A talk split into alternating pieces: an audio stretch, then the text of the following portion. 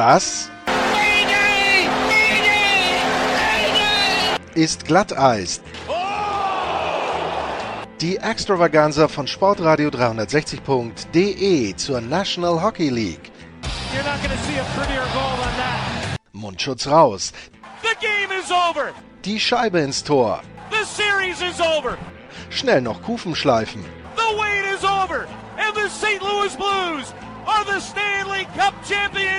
Und hier ist euer Gastgeber, Lars Marendorf.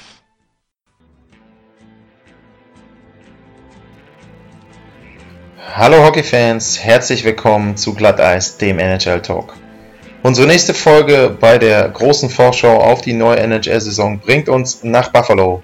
Ich rede mit Chet D. Dominicis über die Buffalo Sabres und ich habe mich mit ihm darüber unterhalten, was die Verpflichtung von Ralph Krüger bedeutet, was man von ihm erwarten kann, was die neuen Spieler wie zum Beispiel Markus Johansson fürs Team bringen und wieso ja die Aussicht auf die nächste Saison im Norden an der Nordgrenze zu Kanada in der Nähe der Niagara-Fälle ist. Ja, viel Spaß mit der Folge über die Buffalo Sabres.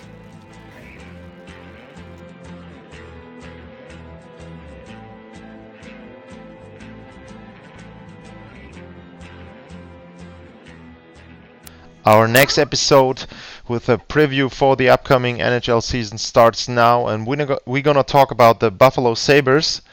And I have from Buffalo, New York, on the phone Chet D. Dominic, Dominicis. Um, Chet, thanks for coming on to the show.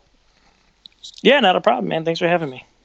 And you are the managing editor of Die by the Blade, which is part of SB Nation's web pages. You guys are covering the Buffalo Sabres, and you also have your own podcast, the um, BTB Hockey Podcast.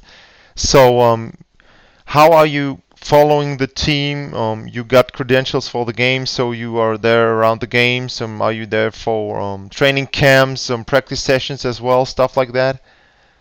Yeah, yeah, definitely. Yeah. So usually I go to um, I mean, I don't make it to every home game, but I think that I mean there's 41 home games. Yeah. I'll probably be at around 25 to 30, and then you know if I can get the practices depending on my work schedule, um, then yeah, like I'll be at training camp, you know, next week when that gets started. So yeah, I'm I'm around the team as much as I can be.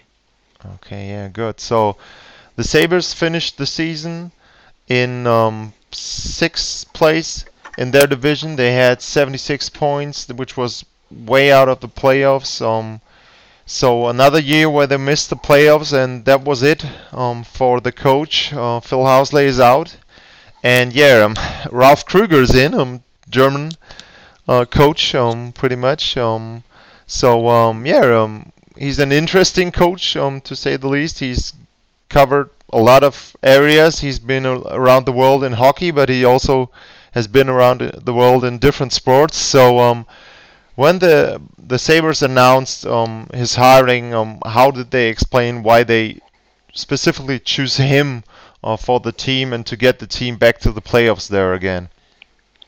Uh, I think you know the interesting part is Jason Botterill when he uh, hired you know Phil Housley a couple years ago. They actually um, wanted to speak to Krueger about uh, the coaching position at the time. You know he was still um, with Southampton yeah. in the Premier League, and he turned him down at that point. So you know, again, two years later, Housley's kind of, or I'm sorry, Botterill circled back uh, and, and talked to him again, and he felt like he was a fit. You know, I think they like his, I think they like his ability to connect with the players. Uh, you know, when he coached in Edmonton and even for Team Europe in the World Cup of hockey, you know, a lot of players, you know, speak highly of him. That, uh, you know, that they like playing with him, and he's a good coach for them. So I think they like that. I think they like a little bit of his innovativeness uh, um, as a coach. So you know, I, I, think those things. I think a lot of with, with Botterill is kind of comfortable for him, especially kind of going back for a second time here uh, in the second coaching search. I think kind of speaks to just exactly how interested Botterill was to kind of have him as his coach. Okay, and so far, um, has there been anything leaked out how he approaches the new season? Um, is there reports about how, what he wants to change? I mean, you said that the training camp is a couple days away, so obviously there hasn't been any um, yeah opportunity to see what he wants from the team on the ice. But um, has he spoke to the journalist there and explained a little bit what he's going to do now with the team? Yeah, I mean, he spoke back in um, I think it was like early July. Uh, Yeah. He spoke, you know, again, and he kind of, you know, I I think he kind of, you know, was saying, you know, as most coaches do, you know, it's kind of a clean slate with the players here. Uh, he talked to a few players like Jack Eichel, Sam Reinhart, Rasmus Dahlin, uh, even talked to Rasmus Ristolainen at points too. So it's, you know, I I think it's he tried to get familiar as he could with the players here. I, I think he, he really, really hasn't played a lot. I've kind of told people kind of what exactly his plans are, which I think is kind of interesting. That it's a little bit of a, a mystery heading into training camp, kind of where he thinks pay players should play, the kind of style he's going to play. Uh, but you know, he talked a lot about his, um, you know, analytical background a little bit. You know, they picked up in Southampton uh, for the Premier League, which is a big Yeah. thing there, and how he kind of wants to bring some of that to the Sabres. And you know, talked about how they have a balance. You know, we don't want to be too number heavy. You kind of want your players to play on instinct. You don't want to kind of overwhelm them. So it'll be interesting to see how he kind of puts all that together. But you know, beyond that, he really hasn't got much into the strategy, which I guess we'll kind of get an idea here uh, when the team actually hits the ice next week. Kind of maybe where he's kind of leaning or thinking with some of the players in the lineup. So um, at your Twitter account, you've got number nerd.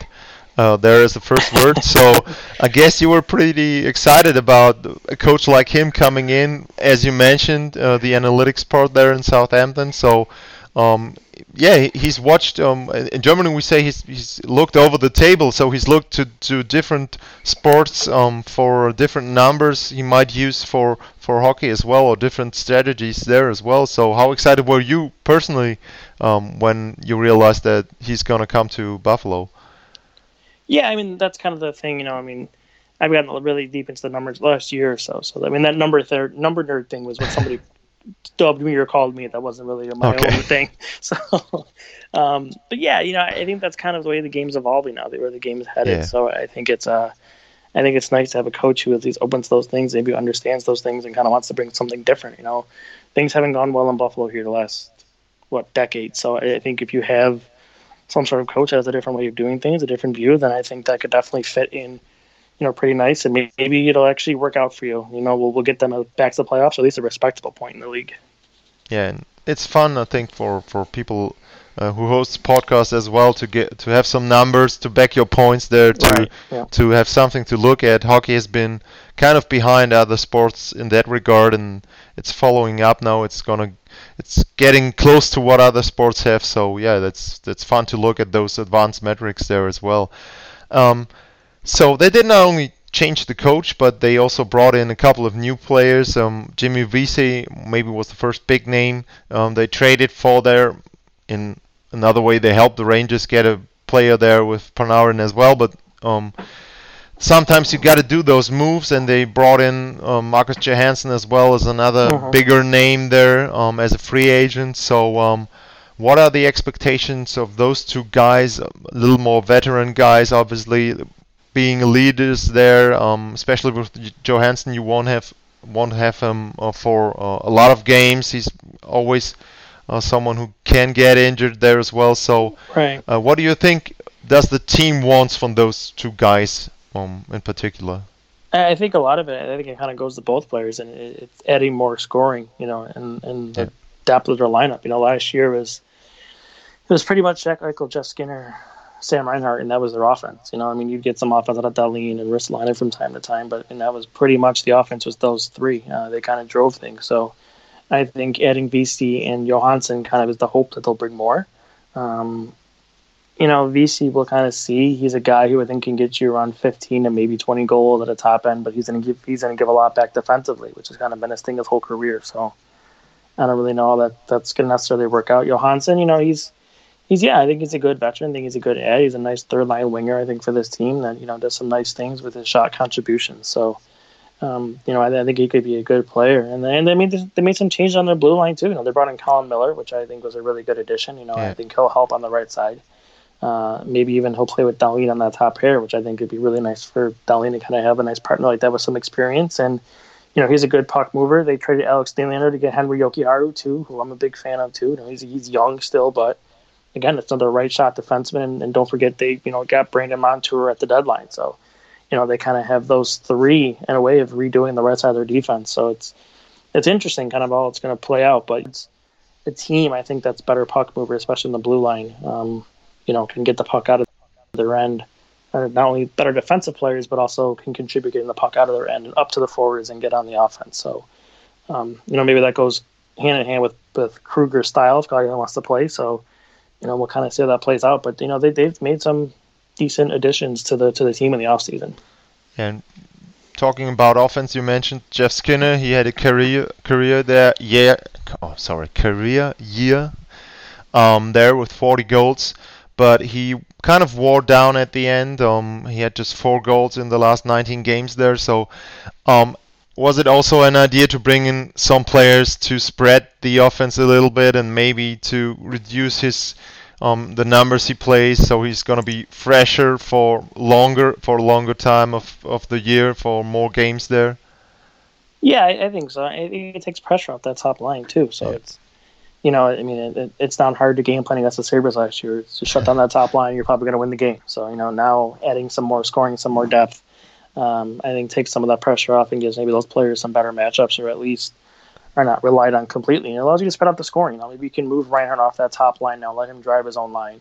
Uh, then you can kind of keep Skinner and Eichel together, and then you know maybe Reinhart can help you know a young center like Casey Mittelstadt and get him going, and then Johansson and Vesey can kind of help from the left side too. So it's yeah, I think they're trying to spread out their scoring definitely, and we'll see if it actually works. But uh, you know, I think that's definitely their goal.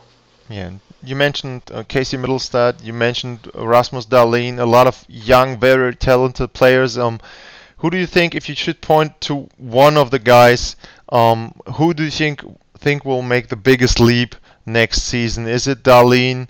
Um, because he was so young when he came in last year, and especially as a defenseman, it's always harder um, to to get to another league, to get to the to the big league, and then to play with um, guys that are older, that are stronger and more heavier. Would it be Dahlin? Um, you would expect the biggest leap um, next season.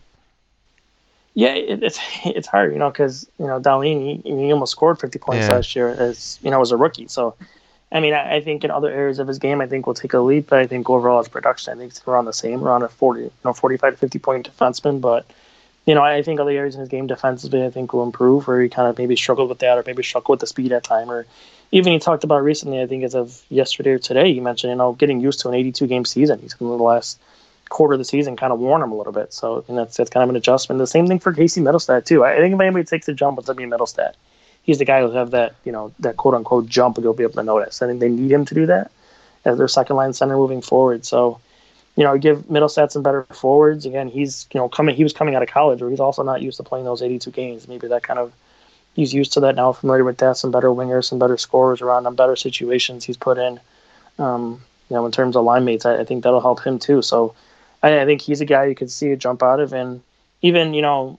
A guy we don't talk about a lot is Victor Olofsson, you know, out of, out of Sweden. He was a seventh round pick for them back in 2014, and you know he has an absolutely dynamite shot. And you know, I was kind of curious if that would transfer over from the SHL to North America, and it did last year. You know, he scored 20 something goals uh, in the American League and then the AHL, and then he got a chance in the NHL, and he looked pretty good at the end of the season, playing I think under 10 games, but still, I mean, he had that yeah, chance six. to play with Eichel.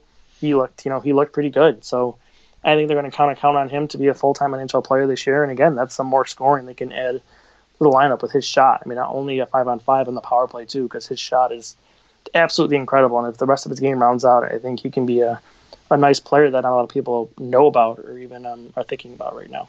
Yeah, that's the point. They got so many young players, the big names, and kind of like him, more of more more of a depth guy, uh, gets lost there sometimes. Um, so um, yeah, pretty interesting player there as well. Yeah, and you mentioned he had six games, four points. I just looked at it, so uh, that's not too bad coming into there and playing your first NHL games. So yeah, that's another thing.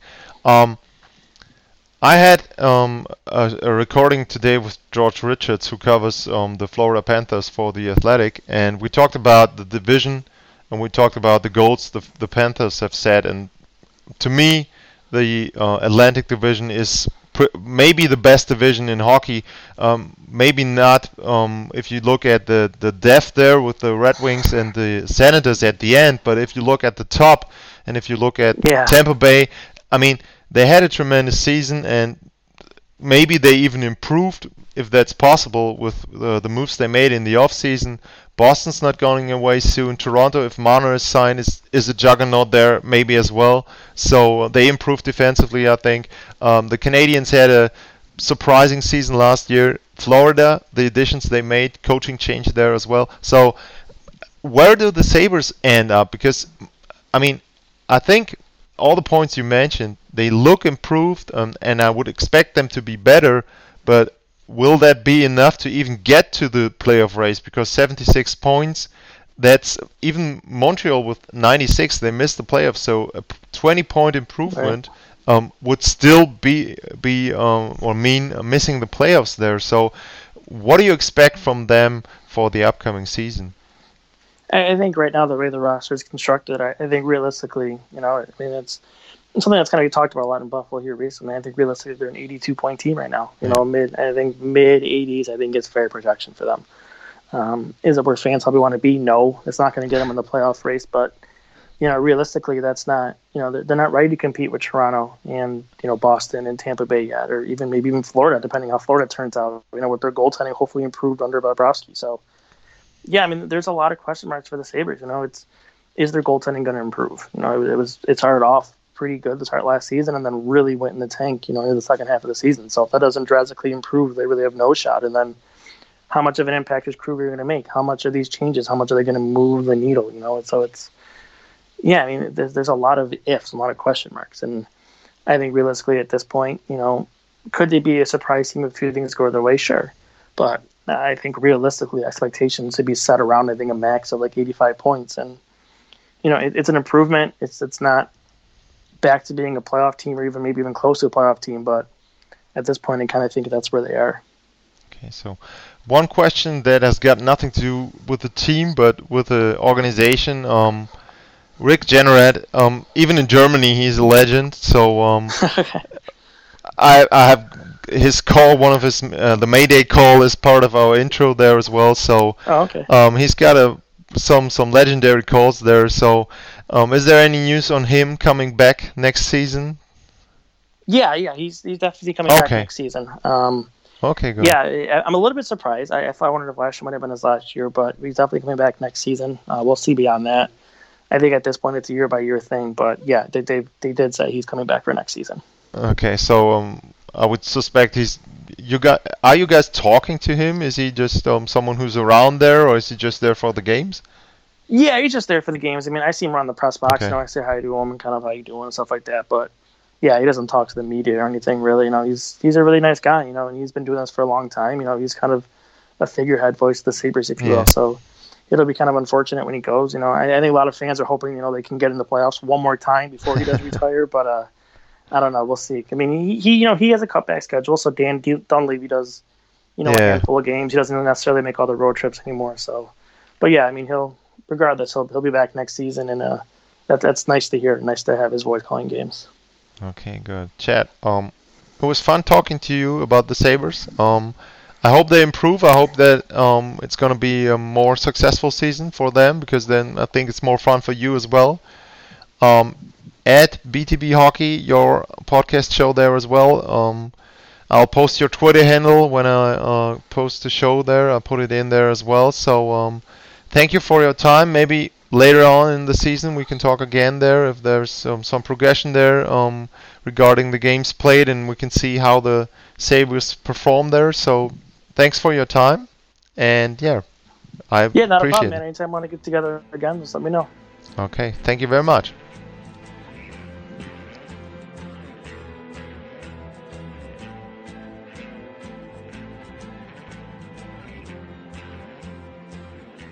An dieser Stelle nochmal ganz kurz die Hinweise auf die Möglichkeiten, uns zu unterstützen. Erstens, at Lars-Mar bei Twitter. Zweitens, ratet uns bei euren Podcast-Plattformen, wo ihr uns hört, wo ihr uns abonnieren könnt. Und drittens, patreon.com-glatteis. Dort könnt ihr uns auch finanziell ein bisschen unter die Arme greifen. Vielen Dank. Ciao. Das war Glatteis, die Extravaganza von Sportradio 360.de zur National Hockey League. Folgt uns auf Twitter, liked uns auf Facebook, abonniert uns auf iTunes.